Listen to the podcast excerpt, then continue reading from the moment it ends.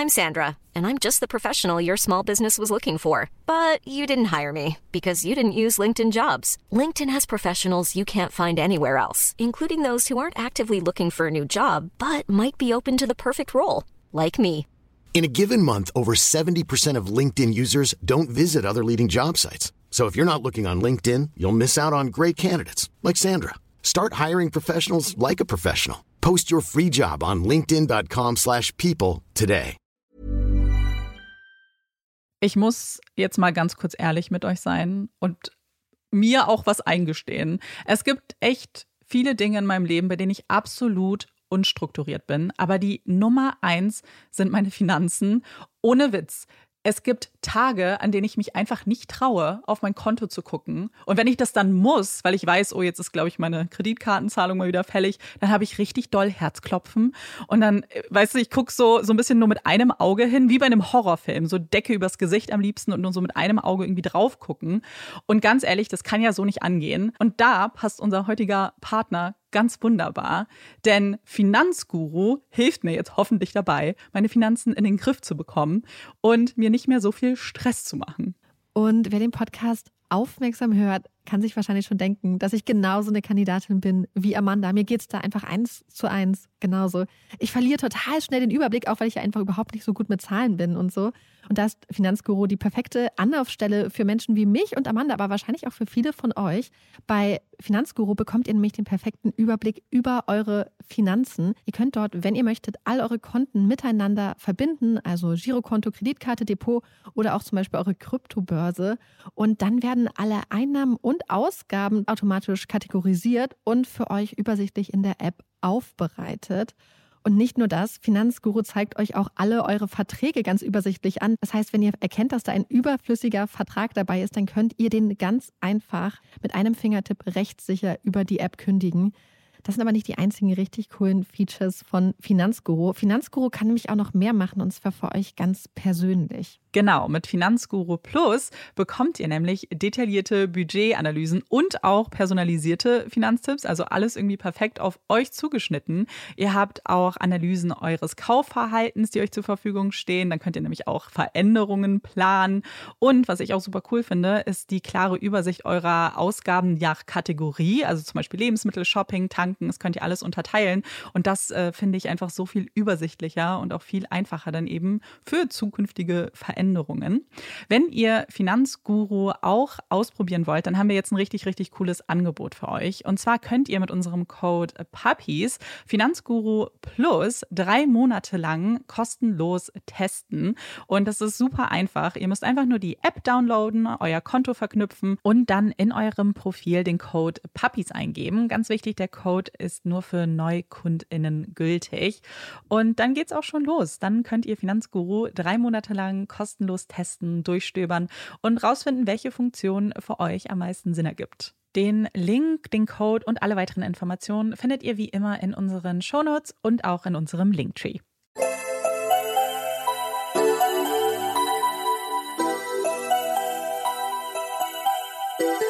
Herzlich willkommen bei Puppies in Crime, unserem True Crime Podcast. Ich bin Marike. Und ich bin Amanda. Marike musste kurz in den Mikro richten. Wir sind im Studio. Deswegen konnte ich das sehen, nämlich. ja, wir sind zurück im Studio und ich muss gleich den Fall vorstellen. Hm. Und ich bin mir nicht sicher, ob ich in der Lage dazu bin. Wir saßen jetzt nämlich gerade zweieinhalb Stunden hier, Stimmt. haben auf, zuerst auf Snacks gewartet. Und dann sind die Snacks gekommen und dann haben wir quasi Picknick auf dem Studioboden gemacht. Hm. Und ich bin so vollgefuttert. Ja, das ist, das war nicht so das perfekte Timing vielleicht. Aber Marika hatte auch Hunger. Also es wäre so oder so nicht gut gewesen. Ja, ich hatte richtig großen Hunger und ich hatte noch so Aufbackbaguettes mhm. mit von Amandas Geburtstag. Ja. Und dann haben wir so ähm, Aufstrich dazu gehabt und ähm, Obst. Beeren und äh, Nüsse und Popcorn. Mhm. Und ich bin so voll ich würde mich jetzt am liebsten einfach so ins Bett kuscheln und das, das, was ihr jetzt theoretisch machen könnt, wenn ihr, ja. während ihr diesen Podcast hört, aber Marike leider nicht. Nee, ich habe jetzt hier meinen Laptop vor mir und. Ich kann mich aber ein bisschen zurücklehnen und kann nur genießen. Also bevor es losgeht, direkt eine Frage an dich, Amanda, beziehungsweise an euch da draußen. Was kommt euch in den Kopf, wenn ihr an Schottland denkt? Uh. Kurzer Moment überlegen. Oh mein Gott, das, also ich, ich will, also ich möchte nicht übrigens den Pressure auf mich ziehen, dass ich jetzt im Namen von allen antworte. Ich weiß nicht, ich dachte jetzt an, oh Gott, ich muss an Musik und so denken und so ja. Dudelsack und hm. Kills und sowas. Ja, Daran, zum okay. Beispiel. Das war auch eigentlich nur so eine äh, Frage. Also ich habe zum Beispiel auch an Haggis gedacht, mhm, an Loch ja. Ness, ein Brew, Whisky, Caro mhm, auch, Schotten, Schottenröcke, ja. Kills. Ähm, das sind vielleicht auch Sachen, an die ihr persönlich denkt. Vielleicht habt ihr auch noch eigene ganz persönliche Erfahrungen. Und vielleicht kommt heute noch eine weitere Sache dazu, die ganz spezifisch schottisch ist. Denn in dem Fall heute geht es um eine, wie ich finde, sehr interessante Besonderheit des schottischen Rechtssystems. Das ist eine Besonderheit, die weltweit einzigartig ist und immer wieder ganz stark ähm, und kontrovers halt diskutiert wird. Und diese Woche gab es bahnbrechende Neuigkeiten zu dieser Besonderheit des Rechtssystems. Deswegen, vielleicht kommt dann noch eine andere typisch schottische Sache dazu, wenn ihr in Zukunft an dieses Land denkt. Aber jetzt erstmal zu unserem heutigen Fall. Wir fangen an und steigen in den Flieger oder wer möchte auch ins Auto und begeben uns in die Gegend von Glasgow in Schottland. Der 30. Mai 1992 ist ein kalter, unangenehmer Tag. Es ist grau und nass. Wetter, bei dem man sich vielleicht lieber zu Hause mit einer Tasse Tee einkuscheln möchte. Aber es ist ein Samstagabend und die jungen Leute in der Stadt zieht es hinaus in den Abend, ins Getümmel, lachen, tanzen, feiern und sehen, was diese Nacht noch zu bieten hat. Es ist ungefähr 8 Uhr abends, als die Glasgower Gerichtsmedizinerin Murray Cassidy einen Anruf von der Polizei bekommt. In der kleinen Stadt Hamilton, circa 25 Kilometer von Glasgow entfernt, wurde eine Leiche gefunden. Es ist die Leiche einer jungen Frau, die hier, neben einem Parkplatz, halb entblößt und brutal zugerichtet, im dichten Geäst eines Gebüsches liegt. Der Anblick schockiert und macht auf den ersten Blick klar, dass sie es hier mit einem grausamen Verbrechen zu tun haben. Sorgsam machen sich die Teams der Polizei an die Arbeit. Sichern den Tatort, machen Fotos und bereiten die Leiche sorgfältig für den Transport in die Rechtsmedizin vor. Kein Beweis darf verloren gehen, nichts darf übersehen werden. Als die Leiche schließlich auf dem Tisch in der Gerichtsmedizin liegt, sind die Gerichtsmedizinerin und ihr Kollege sprachlos. So etwas haben sie hier noch nie gesehen. Die junge Frau, die da vor ihnen liegt, ist klein und zierlich, das eigentlich blasse Gesicht umrahmt von dichten roten Locken. Laut dem Ausweis, der bei der Toten gefunden wurde, handelt es sich bei der Leiche um Amanda Jane Duffy. Die Haare der Leiche stimmen eindeutig mit denen auf dem Foto des Ausweises überein, aber das Gesicht ist kaum erkennbar. Es ist verklebt mit dunklem, getrocknetem Blut Starke Schwellungen und mehrere gebrochene Knochen machen eine eindeutige Identifizierung zu diesem Zeitpunkt unmöglich. Bis in die Morgenstunden untersuchen die beiden die Leiche der jungen Frau, die jetzt eigentlich da draußen sein müsste. Unterwegs, am Lachen, am Tanzen, mit ihren Freundinnen und Freunden. Oder zu Hause, auf dem Sofa bei ihrer Familie oder im Bett mit einem guten Buch. Aber auf jeden Fall ganz sicher nicht hier, auf dem kalten, sterilen Tisch mit zwei Fremden, die ihren Körper begutachten und all die großen und kleinen Verletzungen notieren, die man ihr zugefügt hatte. Gebrochene Nase, gebrochener Kiefer, Anzeichen für eine Vergewaltigung, eine tiefe Bissspur in der Brust, massive Gewalteinwirkung gegen den Körper, den Hals, den Hinterkopf, Zweige, die mit roher Gewalt in diverse Körperöffnungen gesteckt wurden, einer davon wurde mit solcher Wucht durch ihre Nase gerammt, dass er bis ins Gehirn vordrang. Dazu Anzeichen einer Strangulation, Blut in der Lunge. Es ist eine Tat, die in ihrer Brutalität schockiert und die auf gewisse Art und Weise fast an ein Ritual erinnert. Und während das Autopsieprotokoll angefertigt wird, während schon die ersten möglichen Zeugen und Zeuginnen vernommen werden, steht den Kollegen und Kolleginnen von der Polizei die wohl schwerste Aufgabe noch bevor. Sie müssen die Familie der Toten informieren. Doch bevor sie sich an diesen schweren Gang machen, bevor sie die Nachricht überbringen, die Leben zerschmettern wird, müssen sie sich ganz sicher sein, dass die Tote wirklich Amanda Jane Duffy ist und dass sie am Ende vor der richtigen Familie stehen. Eine Aufgabe, bei der ein Spezialist der forensischen Zahnmedizin hilft. Anhand von Zahnarztunterlagen kann er mit Sicherheit bestätigen. Es ist Amanda. Als sich die Tür im Hause Duffy öffnet, treten mit den Kollegen der Polizei auch Trauer und Schmerz in das schöne, gepflegte Haus der Familie ein. Schwappen über die Türschwelle, kriechen in jedes Zimmer, jede Ritze, legen sich wie ein Schleier über Amandas Zuhause. Bald wird sich auch noch die Wut dazu gesellen und wird für viele Jahre in das Haus einziehen.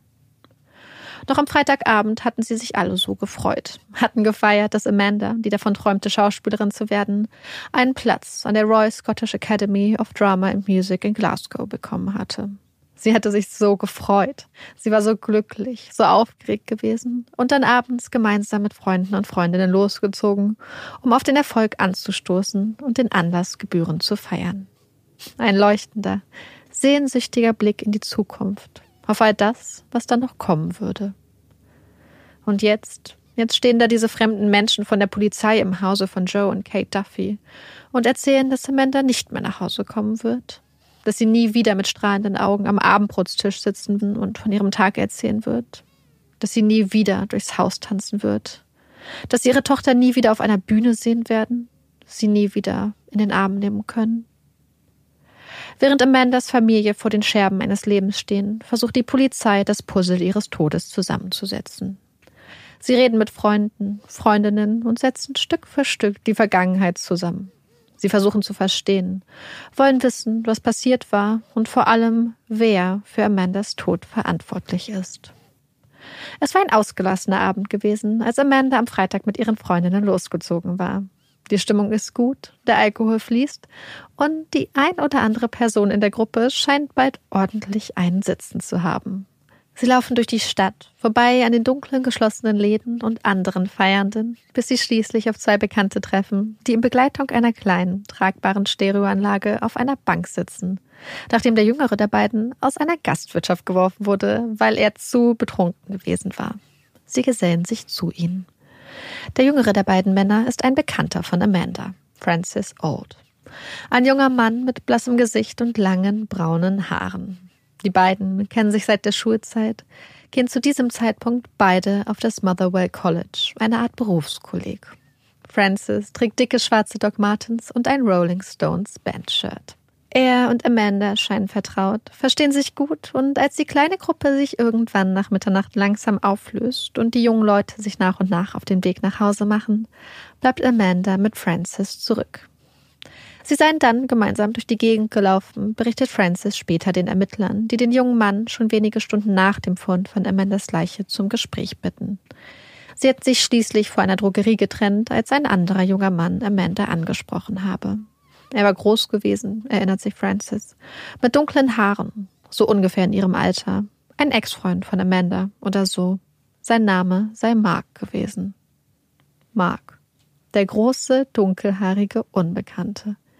Der letzte Mensch, mit dem Amanda, laut Francis' Aussage, lebend gesehen wurde. Wer ist dieser Mark? Keiner der jungen Leute, mit denen Amanda den Abend verbracht hatte, hieß Mark. Und sie hatte auch keinen Freund oder Ex-Freund mit dem Namen. Und die beiden Marks, die Amanda noch aus der Schule kannte, waren höchstens Bekannte. Neue Fragen gesellen sich auf die Liste des Ermittlungsteams. Am nächsten Tag, so gegen Mittag, wird Francis daher noch einmal zur Vernehmung gebeten. Sie brauchen mehr Informationen, brauchen Hinweise, wer dieser Mark sein könnte und in welcher Beziehung er zu Amanda gestanden hatte. In der Vernehmung erinnert Francis sich daran, dass der unbekannte Mark Blue Jeans getragen hatte, dazu schwarze Bikerstiefel und eine grüne Army Jacket über einem schwarzen Harley Davidson T-Shirt. Darüber hinaus geht Francis dieses Mal auch etwas mehr ins Detail, was seine Zeit mit Amanda angeht. Sie hatten zusammen auf einer der Bänke gesessen, ein bisschen gekuschelt und rumgeknutscht, bis der unbekannte Mark die traute Zweisamkeit auf einmal gestört hatte, Francis sich vom Acker machte und Amanda mit dem jungen Mann alleine zurückließ. Fünf Tage später, am Freitagmorgen, nimmt die Polizei einen jungen Mann fest. Er hat dunkle Haare, grau-blaue Augen. Es ist Francis Old. Wieder sitzt der junge Mann den Ermittlern gegenüber. Wieder beschreibt er, wie er und Amanda in der Nacht gemeinsam unterwegs gewesen waren, dass sie auf einer Bank rumgeknutscht hätten, dass sie die Straße entlang gelaufen waren, sich immer wieder in dunkle Hauseingänge gezogen und geküsst hätten. Wieder erzählt er, dass er Amanda am Ende mit dem unbekannten Mark alleine zurückließ. Als er nach der blauen Jeansjacke gefragt wird, die er in der Tatnacht anhatte, gibt er an, die Jacke noch in derselben Nacht in einem Gebüsch verloren zu haben. Er hatte sie ausgezogen, um auf einen Baum zu klettern und sie dann scheinbar liegen gelassen und vergessen. Als Francis der Polizei die Stelle zeigt, an der er angeblich auf den Baum kletterte und die Jacke liegen ließ, fehlt von ihr jede Spur. Sie bleibt verschwunden. Im November desselben Jahres beginnt der Prozess gegen Francis Old vor dem High Court in Glasgow. Das Gerichtsgebäude ist imposant, wirkt düster und beeindruckend, bedrückend. Sechs riesige Säulen säumen den Eingang. Kameras klicken, als Francis, die langen braunen Haare zum Zopf gebunden, das Hemd weiß, am ersten Prozesstag erscheint. Vertreten wird der junge Mann von einem der profiliertesten Strafverteidiger des Landes. Die Anklage ist sich sicher, mit Francis Old genau den richtigen auf der Anklagebank zu haben und setzt nun alles daran, auch die Geschworenen hiervon zu überzeugen. Francis und Amanda waren in der Nacht ihrer Ermordung zusammen unterwegs gewesen. Eine Tatsache, auf die sich in diesem Prozess alle einigen können. Auch unbestritten ist, dass es Francis war, der Amanda in die Brust biss. Ein Biss, der, laut Francis Aussage, beim liebevollen Herumknutschen und Kuscheln passiert sei. Ein Knutschfleck, was die Experten der Anklage jedoch bestreiten. Der Biss war brutal, hatte eine tiefe, blutende Bissspur in der Haut hinterlassen. Eine, die so eindeutig Francis zugeordnet werden konnte. Ein Biss, der Amanda laut Expertenmeinung unglaubliche, unerträgliche Schmerzen verursacht haben müsste.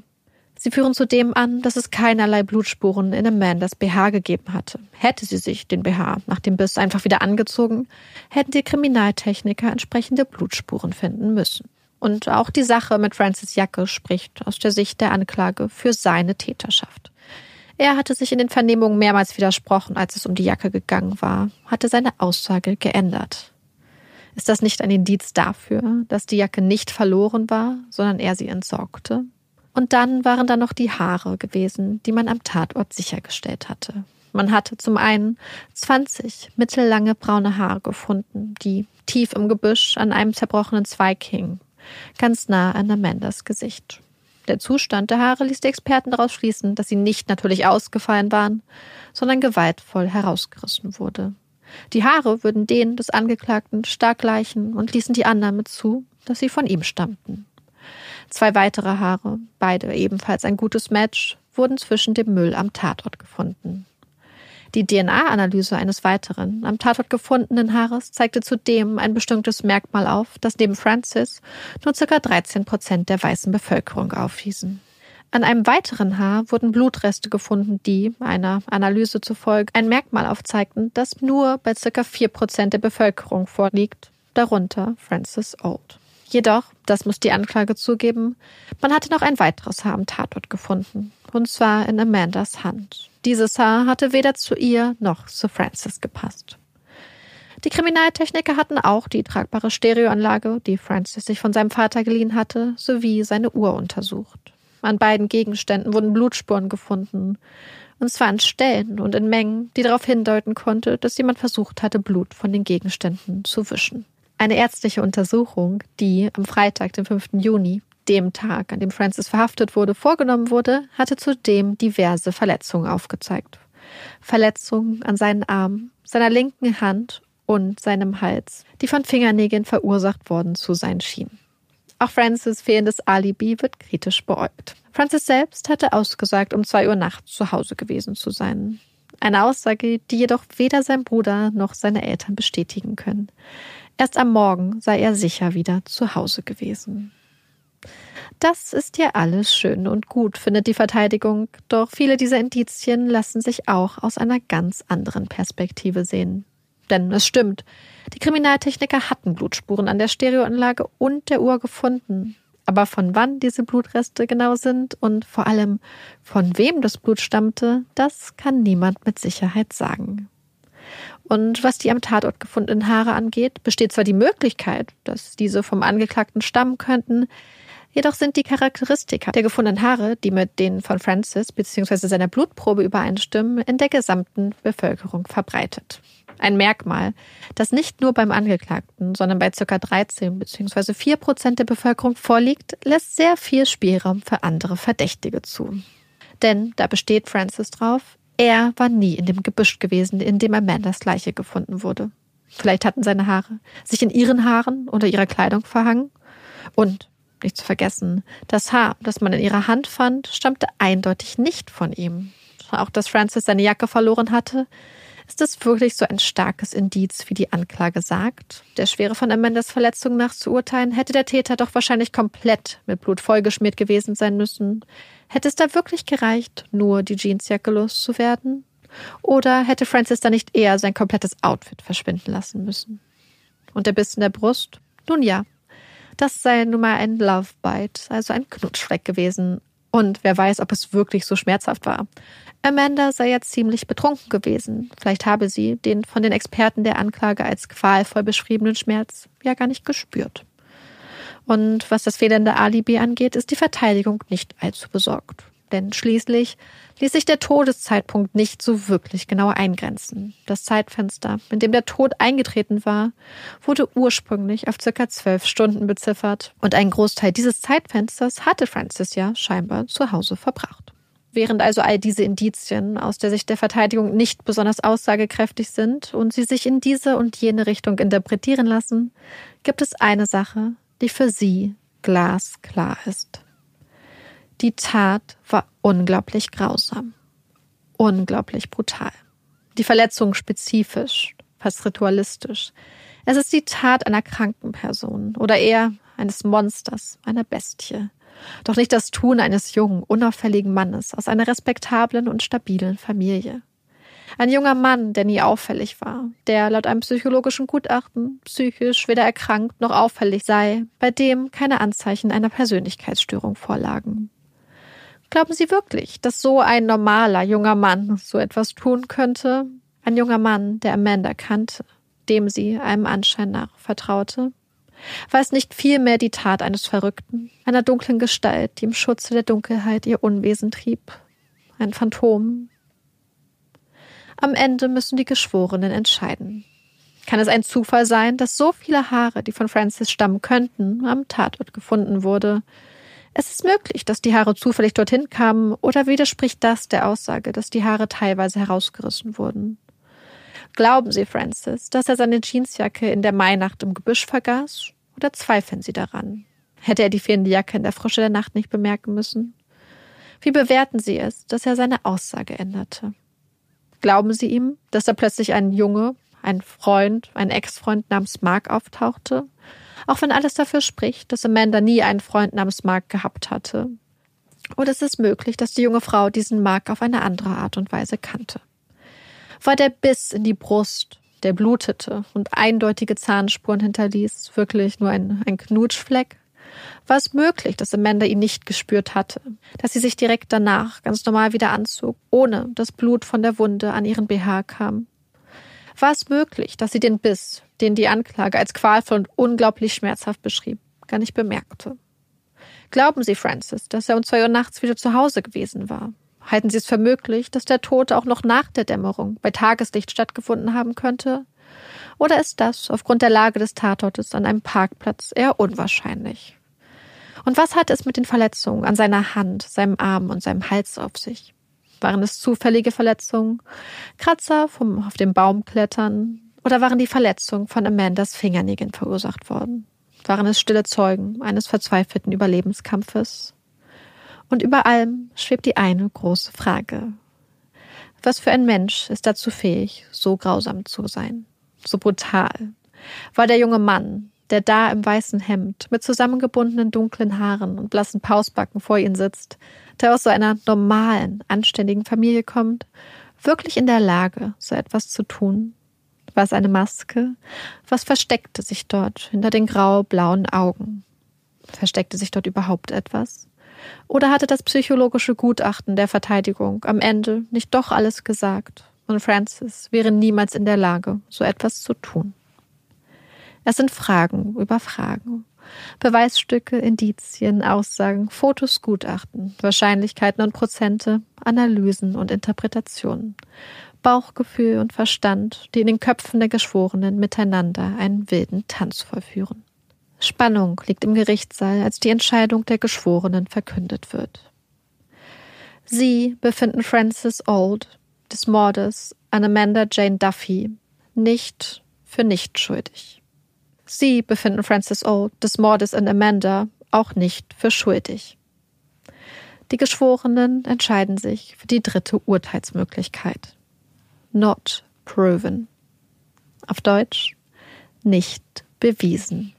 Eine absolut einzigartige Besonderheit des schottischen Rechtssystems, das dem Urteil auch den Namen The Scottish Verdict, also das schottische Urteil, einbrachte.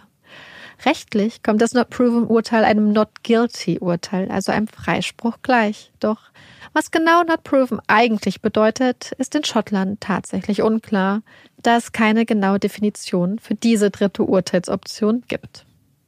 Not Proven. Das bedeutet, Francis Old verletzt als freier Mann den Gerichtssaal. Der Prozess ist damit zu Ende. Die Möglichkeit, einen oder eine Angeklagte nach einem Not Proven Verdict noch einmal anzuklagen, besteht zu diesem Zeitpunkt nicht, da in Schottland wie in vielen anderen Ländern die sogenannte Double Jeopardy-Regel besagt, dass man nicht zweimal in der gleichen Sache angeklagt werden kann. Das gilt auch für das Not Proven Verdict.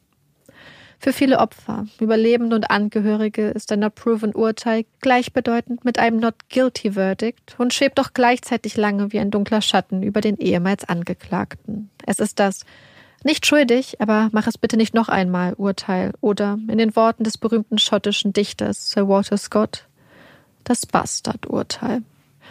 Not proven, nicht bewiesen. Es ist nichts Halbes und nichts Ganzes. Und für Amandas Familie, insbesondere ihre Mutter Kate, die bei der Urteilsverkündung zusammenbricht, und ihren Vater Joe, ist es vor allem eins nicht.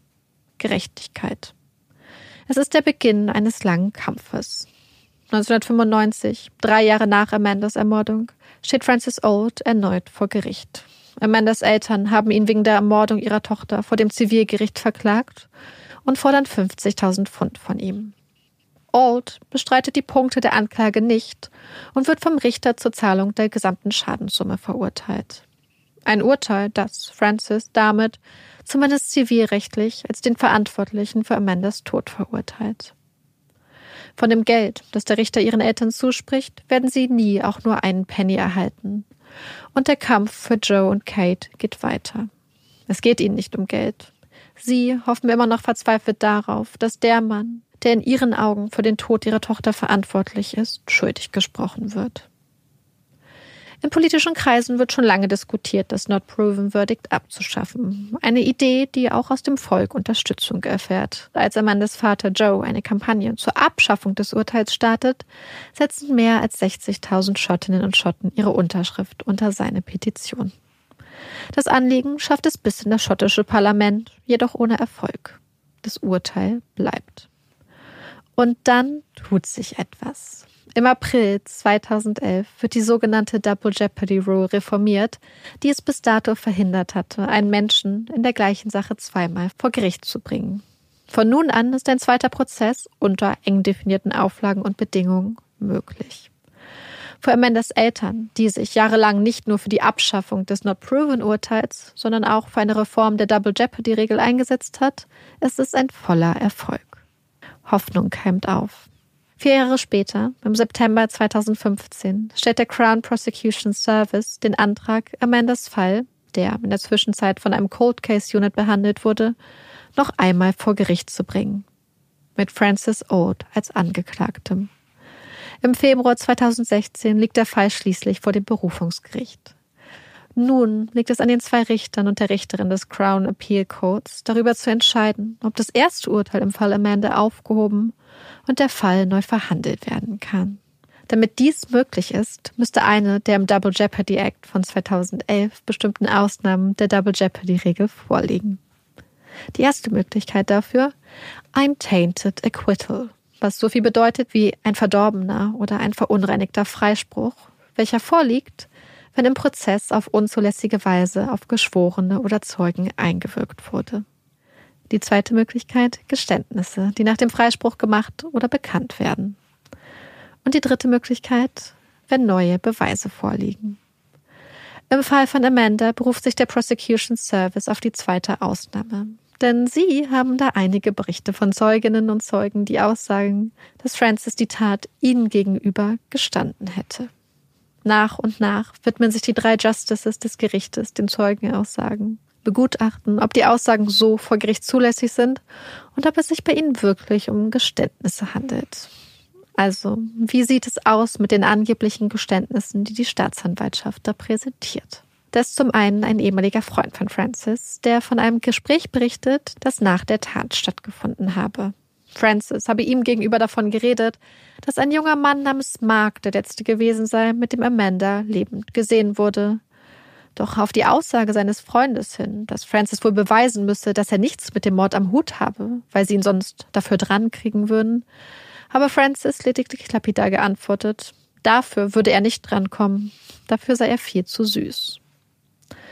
Unter den Zeuginnen ist auch eine Ex-Freundin von Francis. Auf ihre Frage, ob er irgendwas mit dem Tod von Amanda zu tun habe, habe Francis damals geantwortet, dass das etwas sei, was wohl niemand jemals wissen werde. Habe dann hinzugefügt, dass es auch eigentlich egal sei, denn sie sei eh hässlich gewesen. Sie. Damit meinte er wohl Amanda. Zudem habe sie nach der Tat einen Telefonanruf von einem anonymen Anrufer erhalten. Caroline, you're next, habe die Stimme aus der Leitung gesagt. Sie sei sicher, dass es Francis war. Auch ein anderer Freund habe kurz Zeit später einen anonymen Anruf erhalten. Patrick, Patrick, Patrick. Du hattest gedacht, dass Amanda die letzte war. Tja, nach Caroline bist du dran. Auch dieser Zeuge war sich aus diversen Gründen sicher, dass der Anruf und die Drohung von Francis Old kam. Auch ein Taxifahrer, der Francis aus der Musikszene kannte, sagt aus. Francis habe einmal, als er bei ihm im Taxi gesessen habe, plötzlich das Funkgerät geschnappt und immer wieder I done it, I done it, I done it, zu Deutsch, ich hab's getan, gesagt. Das Funkgerät sei aus gewesen. Zu guter Letzt die Aussage eines Gefängniswärters, der angibt, dass Francis während der Untersuchungshaft ihm gegenüber angegeben habe, dass er und Amanda nur rumgemacht hätten und dann alles außer Kontrolle geraten sei. Jede einzelne der Zeugenaussagen wird nun unter die Lupe genommen. Die Justices stellen bei ihrer Prüfung fest, dass die ersten drei Aussagen zwar zulässig seien, jedoch nicht als Geständnisse gewertet werden könnten. Zum einen seien sie teilweise im Zusammenhang mit klaren Unschuldsbeteuerungen gemacht worden, und zum anderen fielen sie eher in die Kategorie kindlicher, unreifer und wohl geschmackloser Scherze und Dummheiten. Die letzte Aussage jedoch die des Gefängniswärters, der beteuert, Old habe ausgesagt, alles sei außer Kontrolle geraten, sei hingegen als mögliches Geständnis zu werten. Jedoch sei sie aufgrund der spezifischen Situation in der Untersuchungshaft nicht zulässig. Drei zulässige Aussagen, die keine Geständnisse sind, und ein mögliches Geständnis, das nicht zulässig ist. Der Antrag wird abgelehnt. Francis Old wird sich nicht ein zweites Mal vor dem Strafgericht verantworten müssen. Für Amandas Familie ist es ein Schlag ins Gesicht. Sie kritisieren den Crown Prosecution Service für das Vorgehen, werfen der Staatsanwaltschaft die Verletzung von Sorgfaltspflichten vor und stellen vor allem eine Frage. Warum wurden die neuen DNA-Beweise nicht mit in den Antrag aufgenommen? Die Ermittler waren sich sicher gewesen, mit Hilfe der DNA-Spuren vor Gericht beweisen zu können, dass Old der Mörder von Amanda war. Sie kritisieren zudem, dass wichtiges Beweismaterial des Falles verschwunden war und der Antrag des Prosecution Services schlecht vorbereitet gewesen war. Warum hat man ihnen so große Hoffnung gemacht? Warum verspricht man etwas, was man nicht halten kann? Wird Amanda jemals Gerechtigkeit erfahren? Am 8. Juli 2017 verstirbt Francis Old im Alter von 45 Jahren in einem Hospiz an einer Krebserkrankung. Und gegen Tote verhandelt man nicht. Und damit stirbt scheinbar auch die letzte Hoffnung auf ein neues Urteil im Fall Amanda Jane Duffy. Wow, Was für ein Fall. Ich muss natürlich zugeben, ich wusste ein bisschen, worum es in dem Fall geht, weil Marike mir schon gesagt hat, was das Thema ist. Ähm, deswegen bin ich super gespannt. Also ich nehme das jetzt ein bisschen vorweg, ob ihr dieses Not Proven schon kanntet oder ob mich das quasi überrascht hat, weil ich glaube, hätte ich das nicht schon gewusst, hätte mich das total überrascht an der Stelle. Ja, ich hatte auch den Fall tatsächlich öfters schon immer gesehen, aber habe eigentlich immer gedacht, so, oh, das ist mir zu wenig Material, mhm. was es zu dem Fall gibt, weil es, ähm, es gibt recht viele Quellen, aber alle nichts mit so wirklich viel zusammensuchen. Deswegen hatte ich eigentlich ursprünglich mal gedacht, dass ich den Fall nicht mache, weil es mir einfach mhm. nicht gereicht hatte. Aber dann war ich doch irgendwie so, hey, das ist eigentlich so eine spannende ja, Besonderheit und wollte das dann unbedingt machen und dachte ich, hey, komm, machen wir den Fall trotzdem. Ich glaube generell, dass das auch wichtig ist und ich glaube, da, das haben wir für uns beide jetzt so ein bisschen festgestellt allgemein, dass es ja voll schade wäre, so einen Fall nicht zu machen, nur ja. weil er vielleicht nicht so viele Details hat oder nicht so ja. lang ist oder so, weil das ist ja super ein super spannendes Thema, wie du sagst und was super einzigartig ist und dann fände, fände ich es persönlich voll schade, dann nicht darüber zu reden. Ich glaube, das ja. war auch so eine Erkenntnis, die man jetzt nach 130 Folgen auch hat. Ja, ja, absolut. 1000 Prozent. Ich habe gedacht, wir können erstmal noch mal kurz, also außer du möchtest schon mal noch einen Input reden, weil vielleicht mhm. noch mal auch über das Urteil reden, weil die Geschichte mhm. davon ist nämlich ganz interessant. Es ist nämlich wirklich so eine schottische Besonderheit.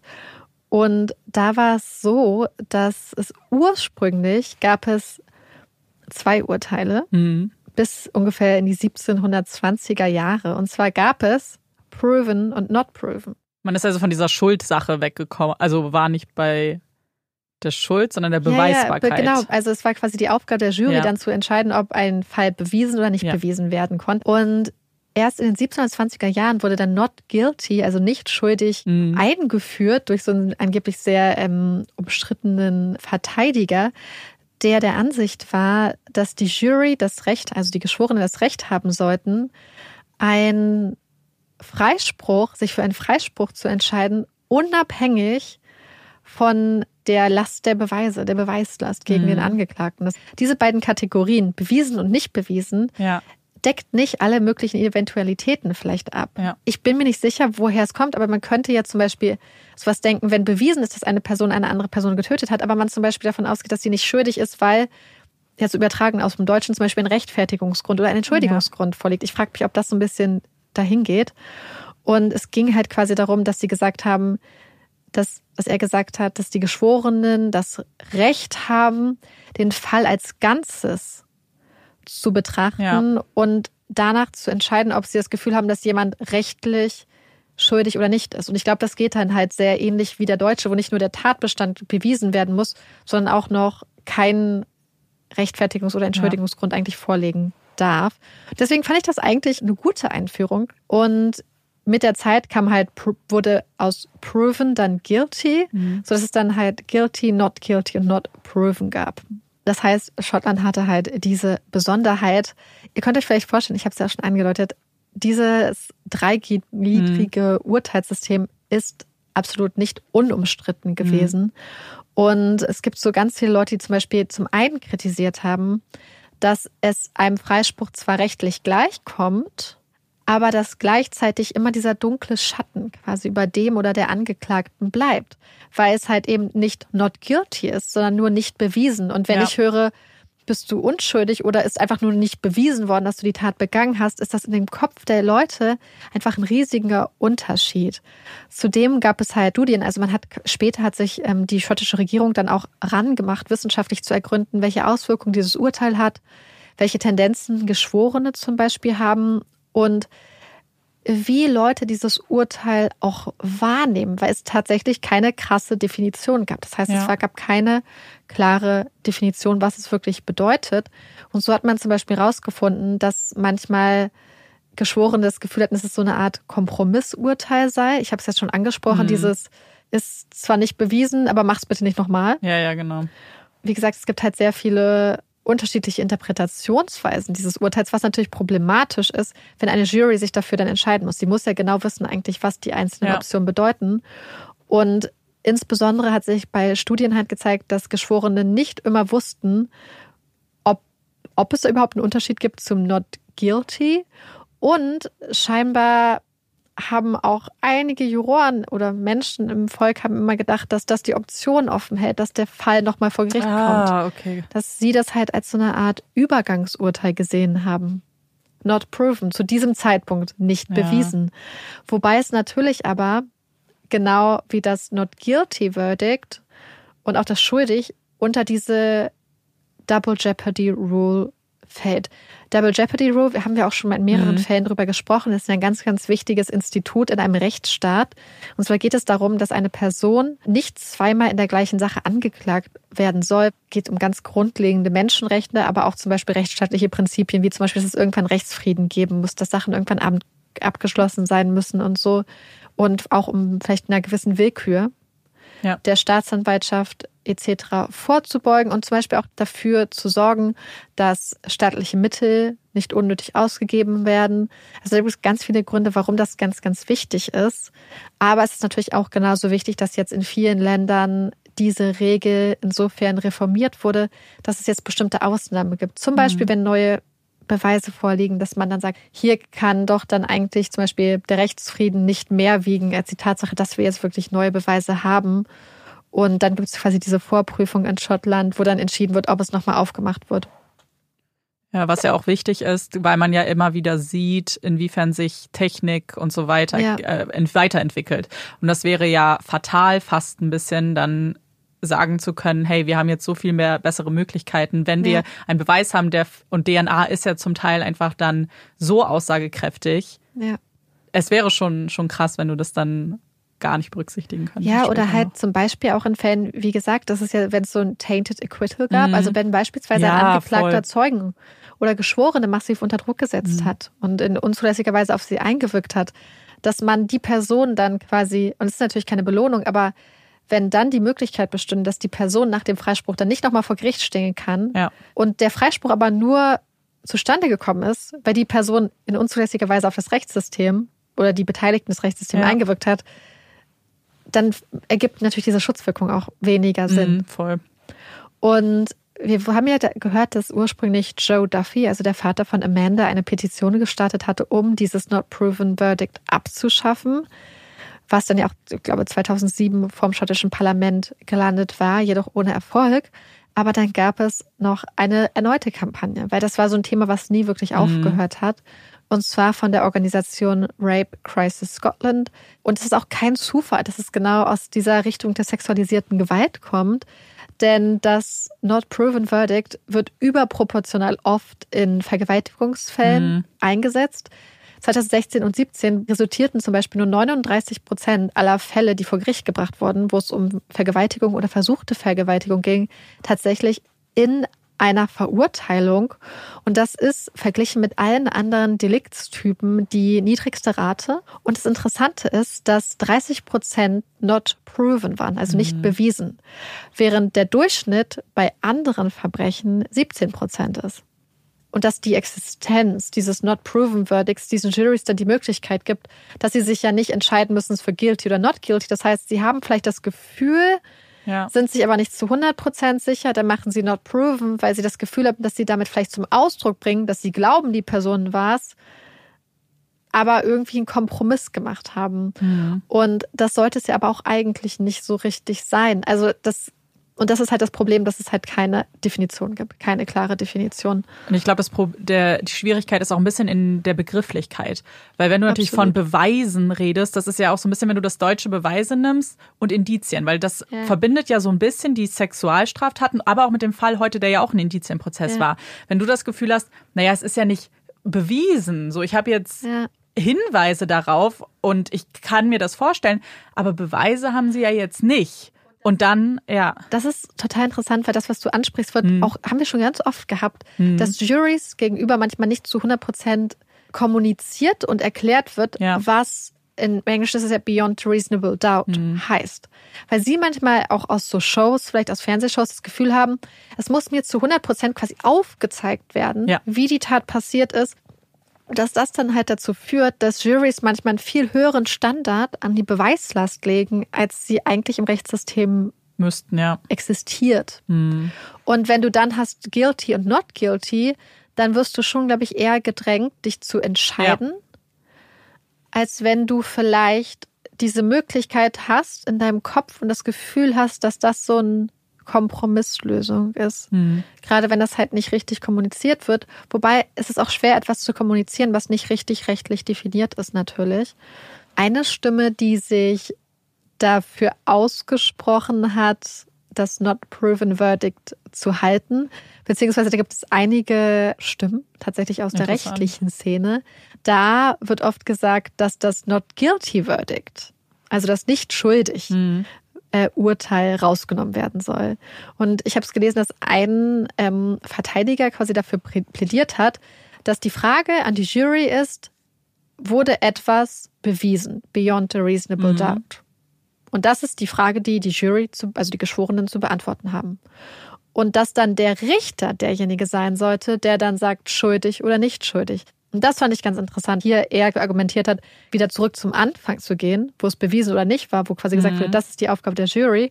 Und gesagt wurde, die Jury hat hier insofern dann nicht die Aufgabe, das alles komplett so zu betrachten und dass dieser Ausspruch dann vom Richter kommen soll. Wobei ich mich dann halt auch frage, also es war jetzt nur ein Ja. kurzer Interviewausschnitt, ob er dann einfach meint, dass das dann auch noch, ob der Richter dann auch noch einen Bewertungsfreiraum hat oder ob Oder das so eine so deklaratorische Natur ist. Ja. Dass wenn die Jury sagt proven, dass er sagt guilty oder andersrum. Weil eigentlich kann das dann wirklich nur sein, dass dann in der zweiten Stufe einfach nur noch der zweite Stempel aufkommt. So stelle ich mir das Ja. ja vor. Fand ich sehr interessant. Ich muss sagen, ich finde eine dritte Möglichkeit einfach blöd. Ich, also da wäre ich, glaube ich, relativ schnell auch, dass das weg muss. Welche Ja. man lässt, das ist wieder was. Ich Ja. finde, es darf nur zwei Möglichkeiten geben. Weil dieses dritte, wie du sagst, das Beat, es ist ja, es ist ein Mittelweg. Es gibt aber keinen Mittelweg. Jemand ist schuldig oder nicht schuldig. Weil ich glaube nämlich, dass das Problem ist, dass es halt faktisch, rechtlich einem Freispruch halt gleichkommt. Ja, genau. Also, Also ja, ergibt es halt, ergibt ist- sich ja. für den Angeklagten keinen Unterschied, außer dass der Stempel wirklich anders Ja. ist. Das heißt eigentlich nur, die, die rechtliche Wirkung ist exakt die gleiche, aber du gibst Leuten die Idee das ist ein einer ja. Option, ja, du hast recht, du gibst Leuten die Idee Ja. einer Option, die sie aber eigentlich faktisch nicht haben. Ja, Weil genau. es keine zweite, weil keine dritte Option ist. Und warum ich persönlich Guilty or Not Guilty eigentlich ganz gut finde, im Gegensatz zu diesem Proven oder Not Proven, ist, weil, und das ist, glaube ich, kein richtiges Argument, aber nur so ein empfundenes Argument, dass ich glaube, dass das so ein bisschen menschlicher ist, menschlicher zu bewerten. Also äh, empf- ist die Person für mich schuldig, nach dem, was mir da aufgezeigt wurde, und weg von dieser Beweissache wieder zu kommen, weißt du? Also ein Total. bisschen weg von diesem super juristischen, konnte mir das jetzt bewiesen werden, was es ja trotzdem ist. Aber das ist ja eine Jury, das sind ja ganz normale Leute. Und Ja. mit sch- schuldig, also und nicht schuldig, hast du so ein bisschen was Greifbareres vielleicht. Und ich glaube, es fährt so ein bisschen auch in dem Fahrwasser, was dieser Verteidiger damals gesagt Mhm. hat, in 17 oder 20er Jahren, dass die Jury das Recht haben sollte, den gesamten Fall zu ja, betrachten. genau. Ja. Wir wissen ja, dass es zum Beispiel bestimmte Verteidigungsstrategien gibt, Hm. bestimmte Pleas etc., Sachen wie Selbstverteidigung etc. Und dann zu sagen, sie müssen sich zwischen proven und Mhm. not proven entscheiden, weil es kann ja sein, dass es bewiesen wurde und sie trotzdem finden, dass die Person unschuldig ist. Genau, ja. Und dann finde ich, dass dann das Wort Ja. diese Möglichkeiten nicht, weil das sind ja auch Sachen, über die die Jury entscheidet. Das sind ja, Ja. nicht Sachen, über die später dann der Richter entscheidet. ja, ja, genau. Außer vielleicht, wenn es das erst noch betrachtet, manchmal, wenn es ums Strafmaß dann geht natürlich. Aber deswegen ist es wahrscheinlich, wie du sagst, halt, er lässt, er lässt wirklich eher so eine Würdigung unter Abwägung genau. aller Aspekte. Alle, ja, voll. Und das Interessante war, dass als ich Montag angefangen habe, also beziehungsweise ich habe Montag angefangen, Mhm. diesen Fall zu schreiben. Und dann musste ich das Intro nochmal ein bisschen neu schreiben. Denn es gab diese Woche, während ich am Schreiben war, eine Entwicklung, die, ich sag mal, bahnbrechend ist. Denn vor drei Tagen, vor genau drei Tagen, wurde offiziell verkündet, dass nach mehr als 300 Jahren das Not Proven Verdict abgeschafft wird. Es wurde eine neue Criminal Justice Bill angekündigt und die regelt unter anderem halt die Abschaffung des Not Proven Verdict und hat unter anderem zum Ziel, das Rechtssystem nochmal neu auszubalancieren, um die Rechte und Interessen von Tätern und Opfern mehr in Einklang zu bringen. Ist natürlich eine Sache, wo man immer auch ganz, ganz vorsichtig sein muss, weil Rechtsgrundsätze, rechtsstaatliche Prinzipien sind halt auch unglaublich wichtig. dass das halt gut in Einklang kommt. Aber das fand ich einfach mhm. unglaublich interessant, dass das gerade in dem Moment, es war damals wie als ich Ivan Milet, also aufgenommen habe und dann, ja. während ich saß im Studium, den Fall aufgenommen habe, zur Probe damals, ja. dann die Nachricht kam, dass er verstorben ist. Mhm. Und das fand ich extrem interessant, dass das dann doch so diese historische Dimension jetzt äh, passend eigentlich ja. genau dazu kam. Also all unsere Gespräche für Pro und Contra sind auch egal, weil die haben jetzt eh entschieden. Aber ich finde, das ist einfach grundsätzlich so eine spannende Frage. Ja, voll. Ich finde es auch immer ich find's auch und spannend. weil auch so dieses, was es halt bedeutet. Weil Francis mhm. Old ist natürlich, also ist ja theoretisch freigesprochen worden, aber nicht so richtig. Und ja, ja, zum Beispiel genau. war es so, dass man, ich glaube ich, Anfang der 2000er Jahre hatte irgendeine Zeitung oder so ihn ähm, rausgefunden, dass er in Brighton gelebt hat und dort einen Pub gemanagt hat. Und als dann rauskam, wer er ist, hat er seinen Job verloren.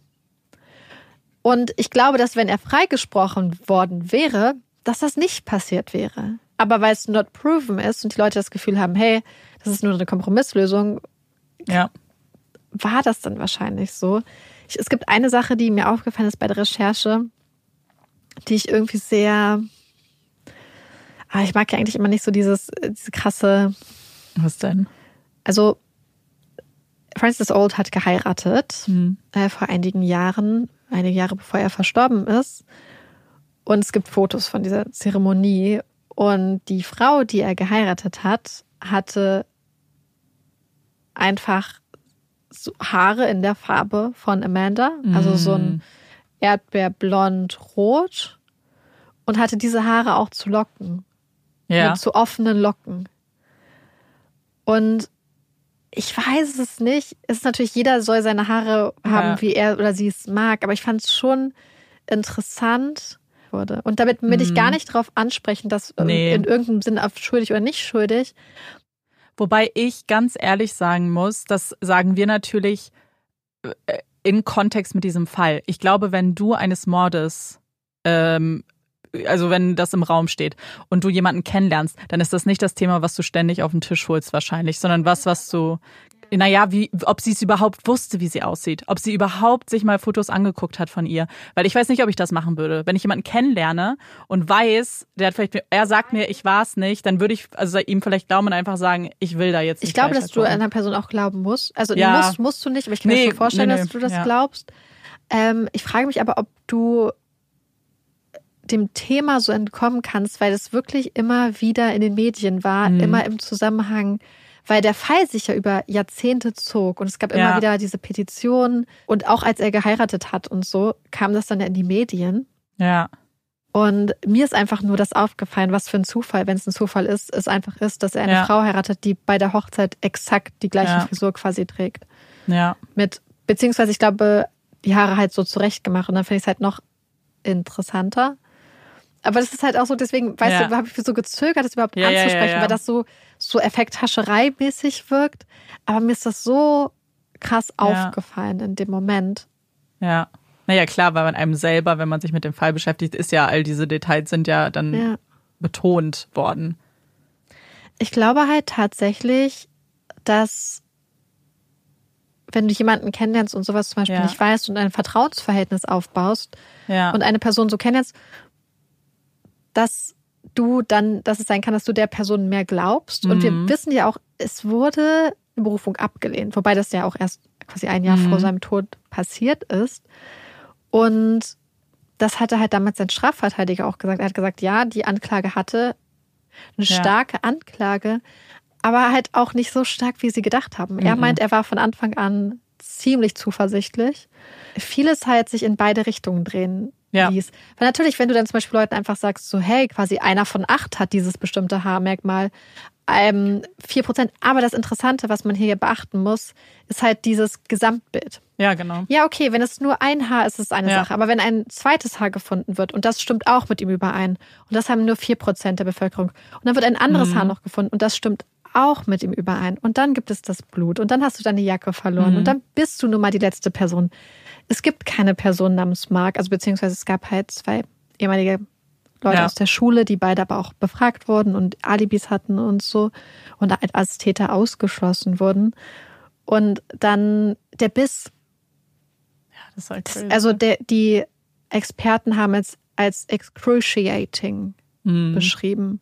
Und selbst wenn man so ein bisschen angetrunken ist, also und ja, aber natürlich, vielleicht lernst du jemanden kennen und wenn die Person Mhm. dir das Gefühl gibt, das sind alles Lügen, dann sagst du vielleicht, ich möchte mir die Lügen über dich auch gar nicht anhören. Ich, Ja. Dann wirst du vielleicht wütend, wenn du denkst, dass der Person, die du zum Beispiel liebst, halt Unrecht getan Ja, wird. ich, es muss ja irgendwie so sein, weil ich glaube, sonst kannst du dich ja kaum auf so eine Beziehung einlassen. Außer, wir wissen Du ja, bist dass selber es auch, Mörderin? Nee, aber es, wir wissen ja, dass es halt Menschen einfach gibt, die sich zu solchen Menschen hingezogen Ja. fühlen. Wie heißt das nochmal? Hybristophilie. Ich wusste nicht, dass es dafür ein Wort gibt. Das ist interessant. Also das wäre natürlich dann halt auch eine Möglichkeit. Das würde die Haare dann auch ganz anders darstellen. Dann wäre es was an, dann wären die Haare bewusster. Also so gemacht, frisiert. Ja. Ja.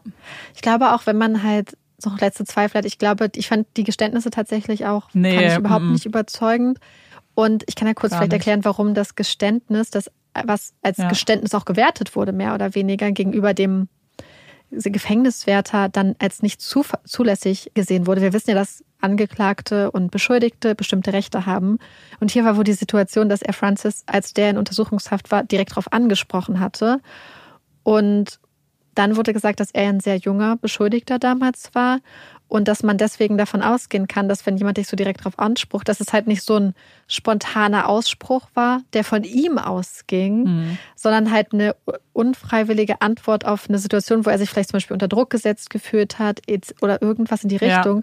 Das heißt, anders als so ein spontanes Geständnis, was von ihm ausging und komplett frei war, konnte man das hier nicht so werten. Und das ist Ja. ja auch eine ganz wichtige Sache, weil sonst würde man ja dem Tür und Tor öffnen, dass zum Beispiel Menschen im Justizvollzug oder auf Polizeiwachen einfach so mit Leuten reden und dann später immer sagen, hey, die Person hat es mir gegenüber gestanden. Ja, voll. Und du würdest dadurch ja eigentlich diese eng definierten und geschützten Räume zum Beispiel von Vernehmungen mit Belehrungen verlassen. Ja. Wir wissen ja, dass Belehrungen insbesondere halt ganz, ganz wichtig sind in einem Rechtssystem. Ja. Ja, das war für mich auch nichts. Da war ich auch so, das habe ich Marike gleich gesagt, da war ich auch voll bei den Eltern, weil ich mir auch gedacht habe, es ist, das war, also, das war nichts. Auch wirklich schlecht vorbereitet. Und ich glaube, das Bitterste ist dann, wenn du denkst, aber die Ermittler haben doch DNA-Spuren, haben eine DNA-Analyse durchgeführt, sind sich sicher, Ja. dass sie, dass, dass das, was sie gemacht haben, beweist vor Gericht, dass er Aber kann es sein, dass sie damit geblufft haben? Weil, also, weil wir wissen jetzt nicht, was das, wir wissen ja nicht, nee, was, also man weiß dazu nicht viel. Ich glaube, es ist halt eine Frage, was sie gesagt haben. Also da wurde wirklich viel, viel geschludert. Zum Beispiel Mhm. hatte der Crown Prosecution Service angeblich kein Transkript, also keine Mhm. Aufzeichnung des Prozesses. Das musste immer in das Familie bereitstellen und so. Es kann halt einfach sein, dass sie das nicht in den Appeal mit reingeschrieben haben, weil sie gedacht haben, das, was wir haben, Die ist stark genug. Also man weiß es halt nicht, aber das wurde halt massivst von ihrer Familie kritisiert.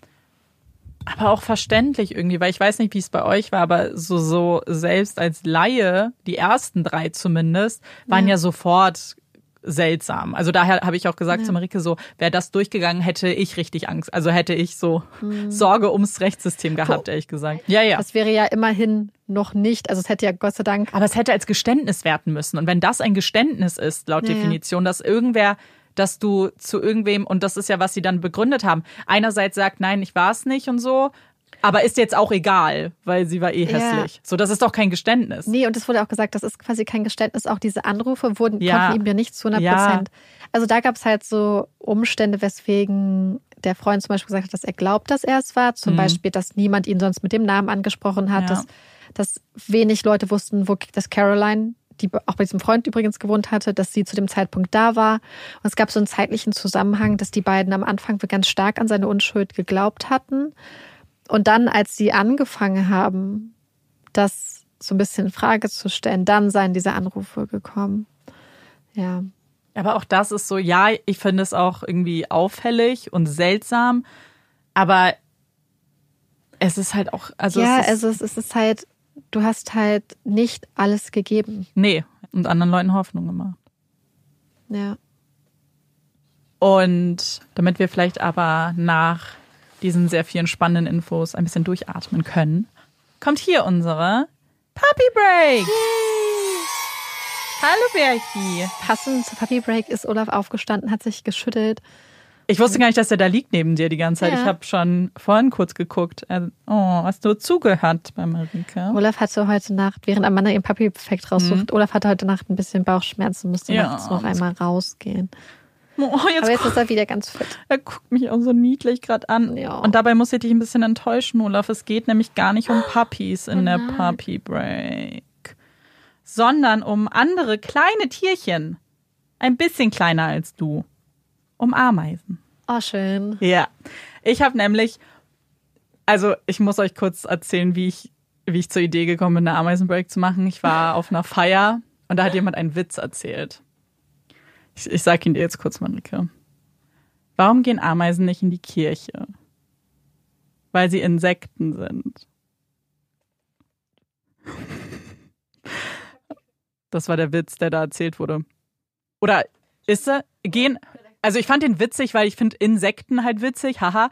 Aber Leute, Insek, also Insekten gehen doch auch in die Kirche, ja, mir oder fällt nicht? gerade auch ein, dass bei uns in der Hood tatsächlich auch eine Kirche ist, Ja, die aber zu einer äh, einem Religionsabend, sage ich mal, gehört, der als Sekte, glaube ich, betitelt wird. Ich meine, wir hatten ja eine Folge schon über eine Sekte und die waren ja auch Ja. christlichen Glaubens. Das Ja, heißt, die sind auch in die Kirche gegangen. Also deswegen, aber ich, es ist ja auch ein ganz offensichtlicher Flachwitz und hat mich dazu Liebe inspiriert, ich auch, über Ameisen zu reden. Und zwar reden wir jetzt über die Religiosität von Ameisen. Genau, nein, leider nicht, aber über etwas, was eigentlich ganz cool ist, also was so ein bisschen mit Gemeinschaft zumindest zu tun hat bei Ameisen.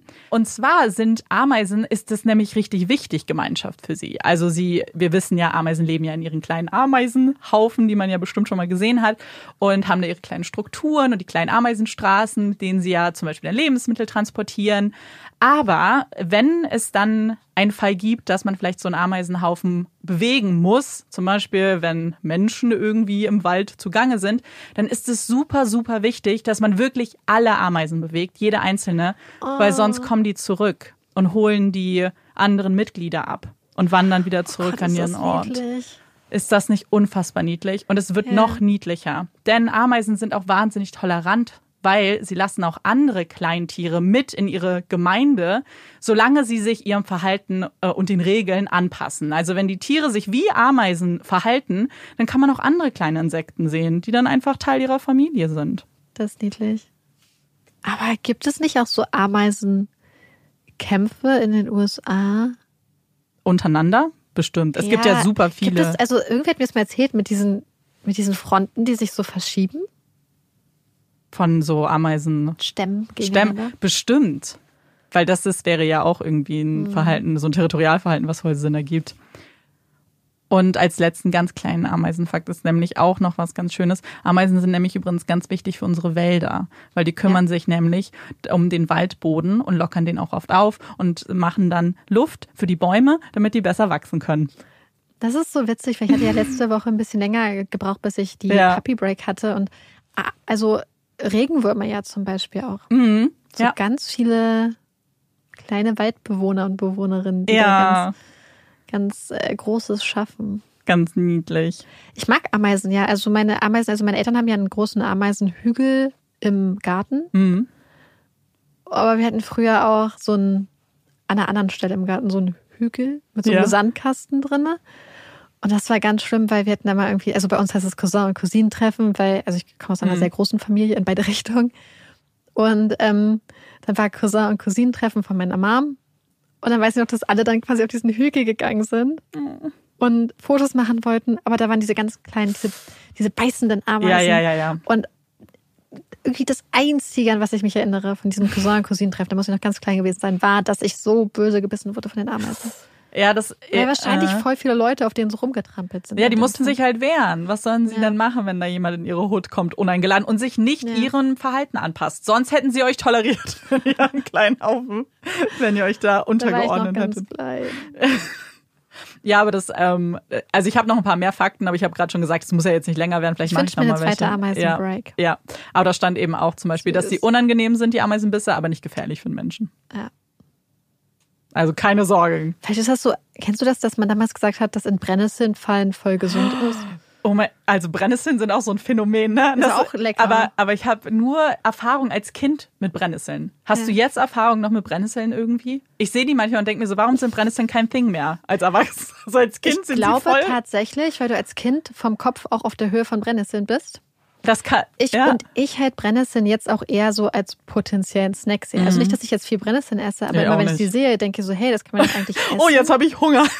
Und aber das Süße ist, Mhm. mein Freund hat immer ganz dolle Sorgen, wenn irgendwo Brennnesseln sind, dass Olaf sich wehtut. Oh.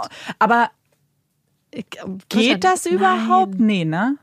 Ich, Also ich Okay. kann es mir überhaupt nicht erklären, wie, wo, wo soll da noch die Brennnessel hinkommen? Ja, sein Fell ist ja auch super ja, das dicht. finde ich immer richtig niedlich. Ja, ist so Und cute. selbst wenn, würde Ja. ich halt sagen, naja, lass ist nicht ihn so seine schlimm. Erfahrung machen. Wie oft wir Kinder uns verbrannt haben, an Ja. irgendwie Brennnesseln reingepackt. So, nee, du lernst es ja so.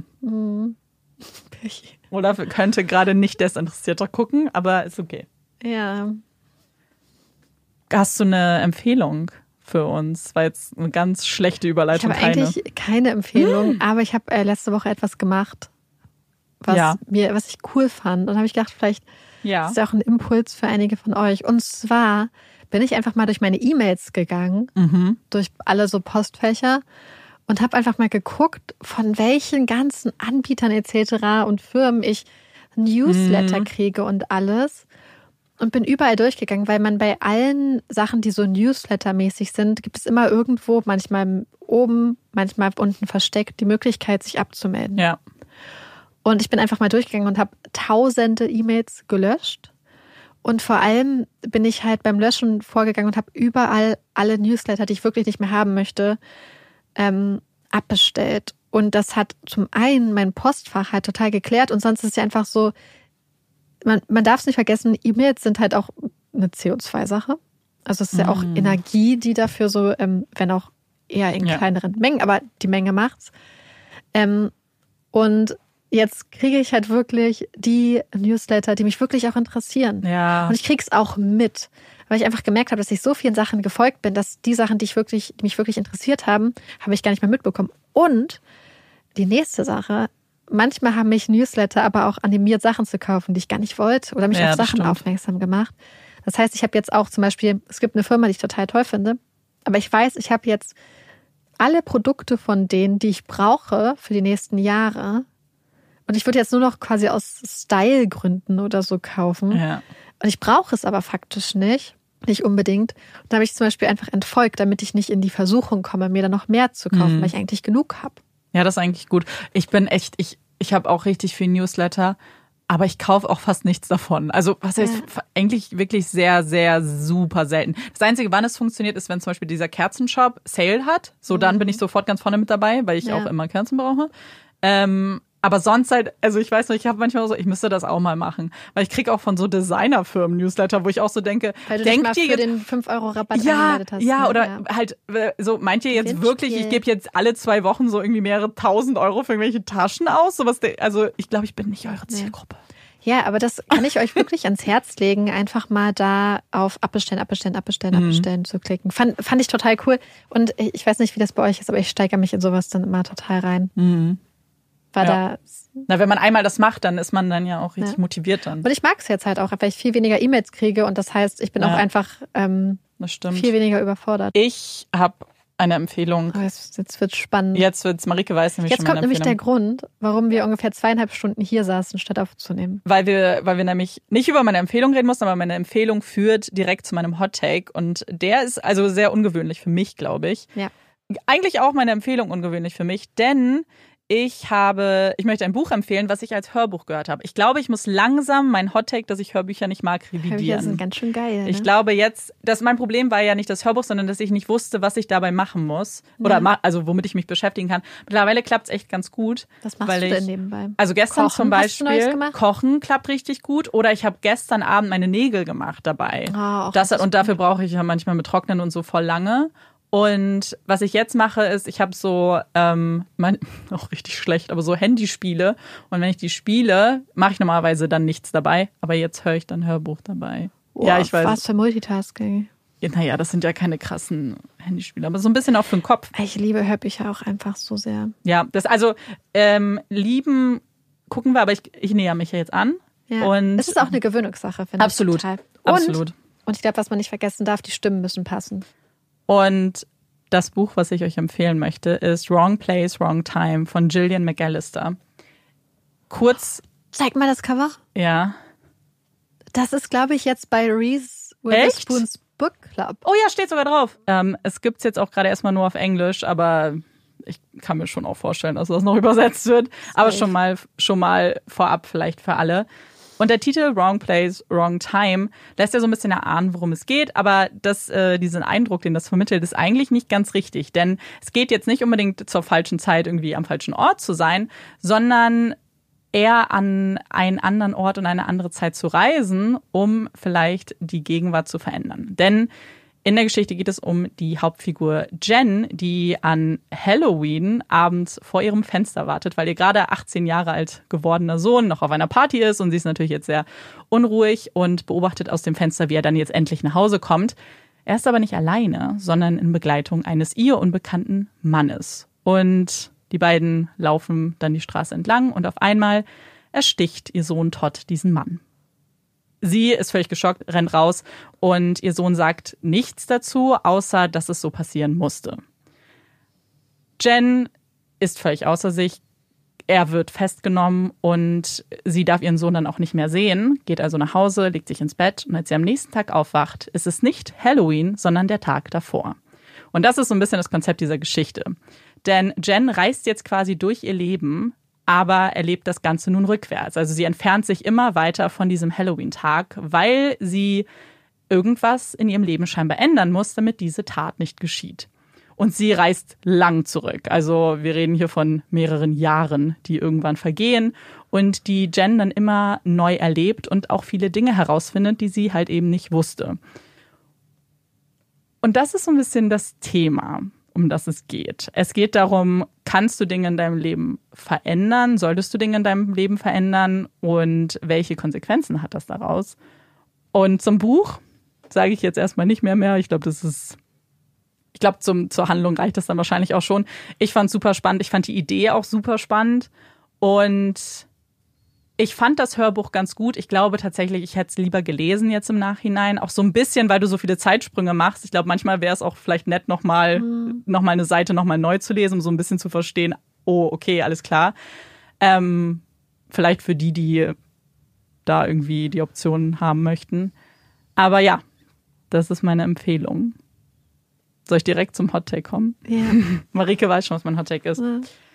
Und zwar habe ich natürlich mich, als ich das Buch gelesen habe, super viel so mit dieser Frage beschäftigt, so die einem auch manchmal gestellt wird so im Leben. Manchmal ist es irgendwie, wenn du Interviews guckst oder irgendwie in Büchern, so Freundschaftsbüchern, so bereust du irgendwas in deinem Leben und wenn du die Möglichkeit hättest, in die Vergangenheit zu reisen, würdest du was ändern. Und ich habe das Gefühl, dass die meisten direkt eine Antwort darauf haben und sofort mit Nein antworten und das auch begründen mit, ja, weil sonst wäre ich ja nicht, wer ich bin oder wäre nicht hier. Und je mehr ich mich mit der Frage beschäftigt habe, im Rahmen des Buches, aber auch generell, finde ich eine andere Antwort. Und ich glaube nämlich nicht, dass das so ist. Also ich hätte sofort Dinge, die ich ändern würde.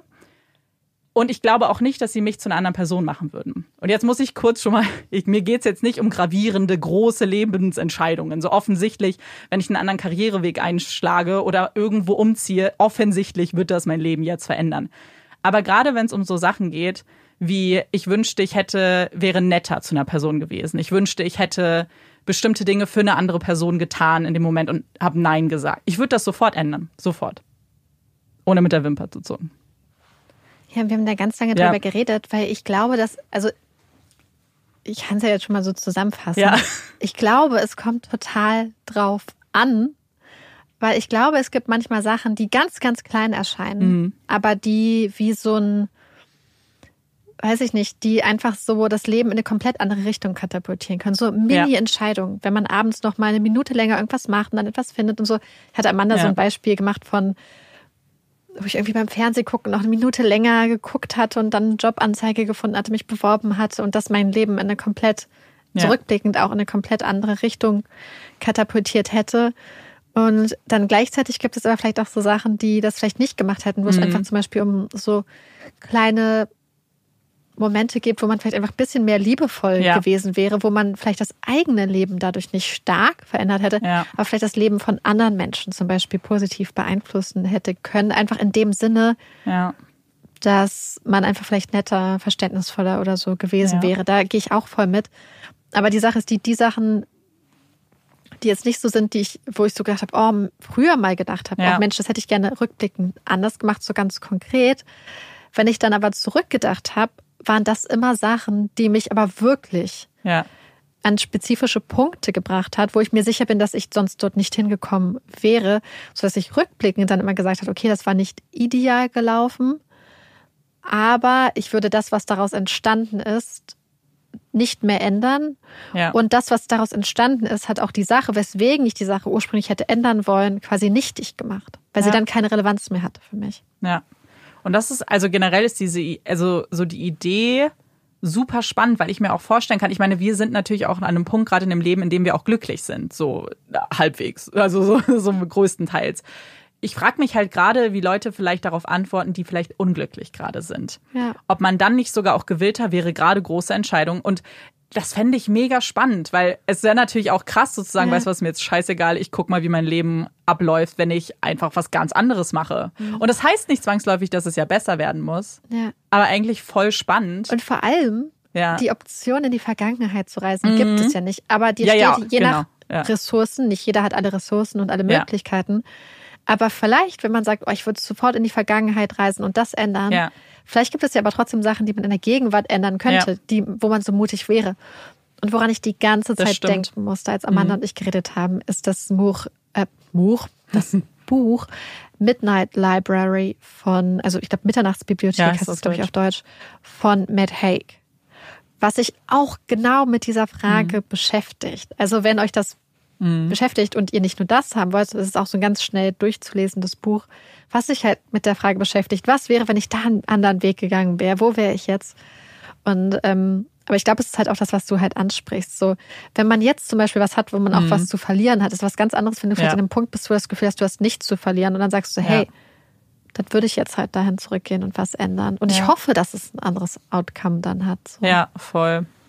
Ich finde das eigentlich wirklich spannend. Und ich frage mich, ob es, also, weil bereuen ist immer heavy, so finde ich auch ein heavy Wort, aber so gerade so leichte Sachen zu ändern. Und da fallen mir halt einfach bestimmt so fünf irgendwie so Sachen in meiner Vergangenheit an, wo ich einfach sagen würde, wie, wie du gesagt hast, so, das würde mein Leben vielleicht nicht verändern, aber vielleicht das andere. Und klar ist es dann auch ein bisschen komisch zu sagen, so, oh, vielleicht verändert sich jetzt das Leben, aber dann hoffentlich zum Besseren. Ja. So. Original alles, was ich, außer diese Sachen, die ich halt vorhin so ein bisschen Mhm. Ja. halb angesprochen hatte, was ich größtenteils verändern würde, zum Beispiel wären wirklich Situationen, wo ich gerne Ja. verständnisvoller gewesen wäre, wo ich einfach netter gewesen wäre, gerne, wo ich Ja, einfach genau. manchmal weniger ein Arschloch gewesen wäre. Ja.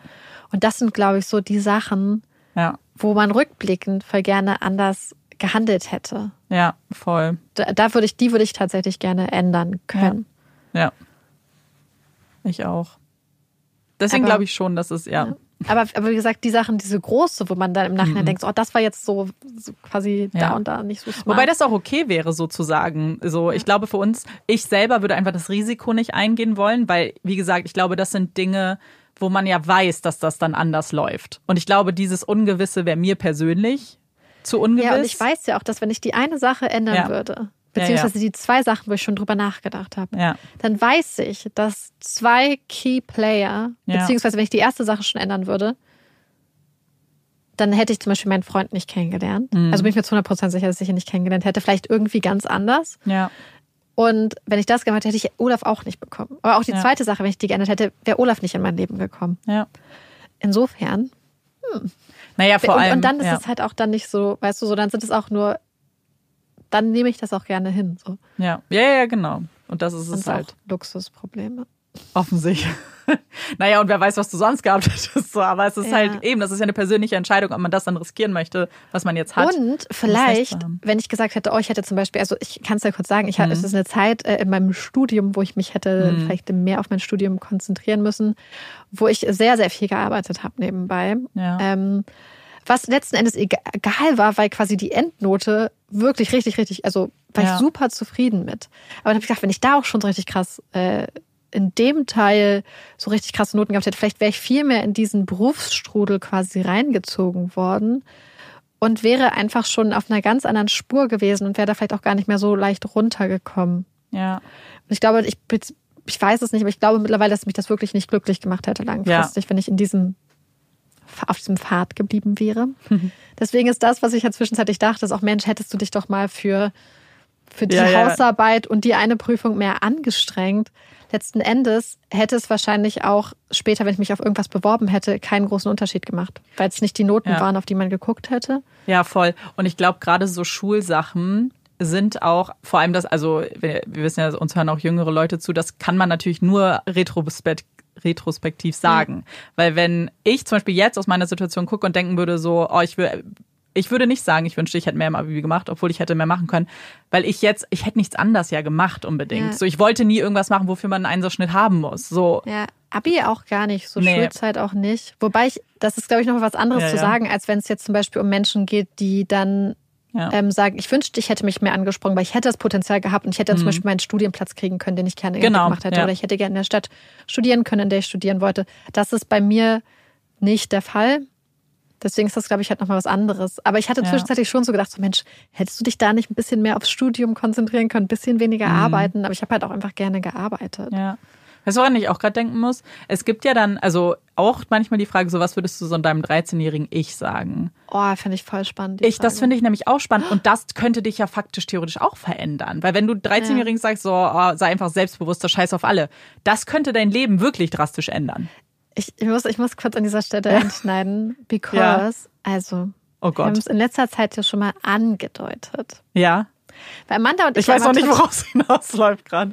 Ähm, wir haben es mit einigen Sachen schon mal angedeutet in letzter Zeit. Mhm. Amanda und ich reden ja total gerne über Sachen und haben gemerkt, mhm. auch, auch als die Folgen länger wurden, dass wir uns bei manchen Themen zurückgenommen haben, Sachen rausgeschnitten ja. haben und so und manchmal auch über spannende Fragen geredet haben und die dann rausgeschnitten haben, weil die Folgen zu lang geworden sind. Mhm. Deswegen wir vor einigen Monaten ja. die Entscheidung getroffen haben, dass wir gerne einen zweiten Podcast machen wollen. Ja, ich habe gedacht, uh. jetzt bietet sich das gerade ja, so an, weil diese Frage so mit dem 13. Wäre. Ich mhm. wollte ich so gerne in der Folge nicht versprechen, mhm. weil wir einfach Bock haben, diese Themen, wir haben, also die Idee kam uns, glaube ich, ursprünglich, als wir über alt älter werden älter geredet werden. haben, mhm. aber auch so Themen wie Reisen, Karriere, Beruf, eigentlich auch so, was wir jetzt schon ein bisschen vielleicht besprochen haben. Ja. Und wir hatten so das Gefühl, dass es da voll viele Sachen gibt, die voll spannend sind. Und ähm, so Fragen, so philosophische Fragen, wie diese krasse Frage. Ja. Weil ich da so viel drüber nachdenke, weil mein Buch sich ja auch an diese ja, Altersgruppe ähm, richtet. Und, ähm, und Deswegen wollen wir das bald starten. Deswegen mhm. brauchen wir auch bald nochmal eure Hilfe ja, das mit einer Frage. Und ähm, weil wir genau über solche Fragen ja. nämlich richtig ausgelassen diskutieren wollen. Ja, total. Weil wir ja wissen, dass dieser zweite Teil, es ist ja, es ist ja auch nur von der Minutenzahl ja nur ein ganz, ganz kleiner Teil von dem Podcast. Und meistens kürzen wir den ja auch bewusst runter, ja. damit es nicht so viel einnimmt und die Folgen länger macht, als sie eigentlich sein müssten. Aber das ist dann halt für uns immer voll schade, weil wir ja. uns dann halt ausbremsen müssen. Und wir wissen ja auch, dass das nicht alle interessiert. Offensichtlich interessiert ja. das ja nicht jeden, der das jetzt gerade hört. Aber äh, wir fänden es halt voll cool und dann hätten ja. wir einen Platz für die, die es interessiert. Ja, und vor allem für uns halt, weil wir auch gemerkt haben, dass wir Themen haben, die jetzt zum Beispiel nicht in Bezug auf Hot Takes passen oder nicht in dem Bezug oder vielleicht sogar Themen, wo man auch weil manchmal reden wir über Themen und dann kriegen wir super spannendes Feedback von euch und würden das dann gerne nochmal aufgreifen. Mhm. Und wir haben zum Beispiel gedacht, dass wir bei dem Podcast dann immer ja. so ein grobes Oberthema haben ja. und dann vielleicht auch vorher schon mal bei euch fragen, was sind eure Ideen, was sind eure Fragen zum Thema, was ist euer ja. Input, was sind, dass man einfach so einen Platz hat, wo man Fragen, die uns beide total interessieren, weil es sind auch so Fragen wie, Schönheit oder zum Beispiel, mhm. ich weiß, wir haben neulichst von Kim von Freiraum ja. und Shoyoka, hattest du einen Podcast ja, gehört, wo es zum spannend. Beispiel auch um so Äußerlichkeit und Kommentare und all solche Sachen ging. Ja, ja, ja. ja. Und wir haben gedacht, so, oh, das sind so spannende Themen, um, aber auch zum Beispiel Sachen wie Feminismus. Ja. Aber auch, ich finde so Nachhaltigkeit manchmal. Ähm, naja, alles, was so das Leben irgendwie betrifft. Ja. Und was was uns halt beschäftigt, aber euch vielleicht auch beschäftigt. Ja. Und warum wir da eure Hilfe brauchen. Wir können es ja. ja. jetzt einfach ja, sagen. Ja, wir können es jetzt, jetzt haben wir sie angesprochen. Wir äh, werden auch noch mal einen Post dazu ja. machen. Also merkt euch jetzt eure Ideen für dann. Wir brauchen nämlich dann einen Namen für unser neues Baby. Ja, also wichtig vielleicht, also es soll, hat nichts mit True Crime jetzt per se ja. zu tun. Wenn es jetzt mal irgendwann ein Thema wird, wie ist es, einen True Crime Podcast zu machen? Sowas. Ich würde zum Beispiel total ja. gerne, haben wir auch schon mal drüber geredet, ja. dass wir dann zum Beispiel Kolleginnen mal einladen, genau. um mit anderen True Crime Podcasts und anderen ja. Leuten aus den über True Crime zu reden. Ja, ja, das wäre spannend, aber ist jetzt kein, kein ja. True Crime Podcast. Deswegen brauchen wir irgendwas, was natürlich trotzdem dazu passt. Ja. Also irgendwie äh, zu uns als Puppies in Crime passt, aber halt dann nichts mit Crime zu tun hat und Themen und und gut klingt. Ja. Also wir, ja, wir sind, ihr seid halt immer so krass kreativ. Ja. Und wir nicht. Wir werden dazu auch nochmal so einen Post machen, haben wir uns überlegt, als mit, ja. mit eine kleine vielleicht ein kleines Dankeschön dann an die ja, ja, Person, ja, ja, auf jeden Fall. Die uns den ja. Namen dann. Also ihr könnt gerne jetzt, genau, ihr könnt gerne schon nachdenken, aber dann, genau, brainstorm, aber noch nicht uns schicken, sondern dann erst, wenn wir es bei Instagram Es sei posten. denn, ihr vergesst es sonst, dann könnt ihr es uns ja, schon natürlich. mal schicken und dann nochmal schreiben und dann nochmal mitmachen, nochmal. wenn ihr Lust habt. Genau. Wir würden uns total freuen, weil ich glaube, das ist so eine Sache, die ich würde es immer ja. voll gerne, jeder Folge hätte ich es immer schon gerne angesprochen. Mhm. Und weil ich nämlich zum Beispiel gedacht habe, wie geil wäre es jetzt, wenn wir wissen, zum Beispiel, wir möchten dann, und wir werden ja Themen dann zum Beispiel, also haben wir uns bis jetzt so gedacht, ja. ihr könnt uns auch Input dann schreiben, was für Themen, was ihr vielleicht für ja. Kategorien auch möchtet. Ja, weil das möchten wir, also es soll natürlich eine Struktur schon irgendwie ja. haben. Äh, so ein bisschen ja, wie der Podcast auch irgendwie äh, eine halbe Struktur, so ein bisschen neue Struktur hat. Äh, ja. Ja, und äh, dass, dass ihr uns das zum Beispiel auch schreibt, aber ich habe zum Beispiel gerade das, was du gesagt hast mit deinem 13-jährigen Ich, mhm. habe ich gedacht, wie interessant wäre es jetzt zum Beispiel, euch auch zu fragen, ja. was würdet ihr eurem 13-jährigen Ich sagen? Ja, Weil ich glaube, dass das ist vielleicht was du oder was ihr, du, Amanda, ich mhm. jetzt unserem, eurem 13-jährigen Ich sagen würdet. Aber vielleicht gibt es ganz viele Leute da draußen, die jetzt vielleicht noch nicht 13 sind oder die gerade 13 sind oder die Leute kennen, die 13 sind, ja. die von dieser Weisheit auch voll profitieren würden. Und dann wäre es vielleicht schön, davon ein paar dann zum Beispiel auch zu teilen im Podcast. Ja, voll.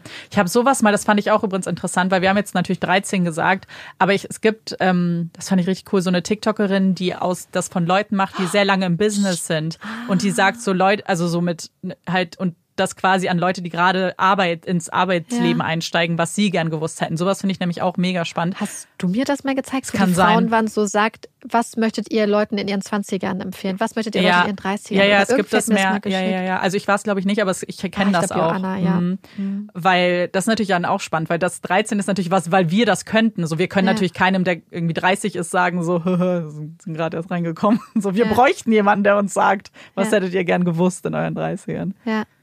Ja. Oder was ist euer Rat? Und das ist, glaube ich, finde ich halt so eine coole Sache. Und ich glaube, da ja. genau für solche Fragen ja. soll der neue Podcast nämlich sein. Ja, der Podcast bislang ohne Namen. Ja. Weil wir wissen, dass es da draußen einige ganz liebe Leute gibt, die uns tatsächlich auch beim Quatschen zuhören. Ja. Freiwillig. Ja. Die das jetzt hier wahrscheinlich auch hören, weil ja. vielleicht nicht alle. Also wir würden es, äh, wir haben, also mehr Infos gibt's jetzt auch noch nicht nee. dazu. Das werden wir dann announcen. Das kommt noch. In kommenden Folgen und bei Instagram. Aber willst du, hast du einen Hottake eigentlich? Willst du ihn noch reinschieben? Okay, mm, mm. dann. Äh, äh. Ich habe einen Hottake. Ah, du hast einen, sorry. Aber den möchte ich nicht heute bringen. okay.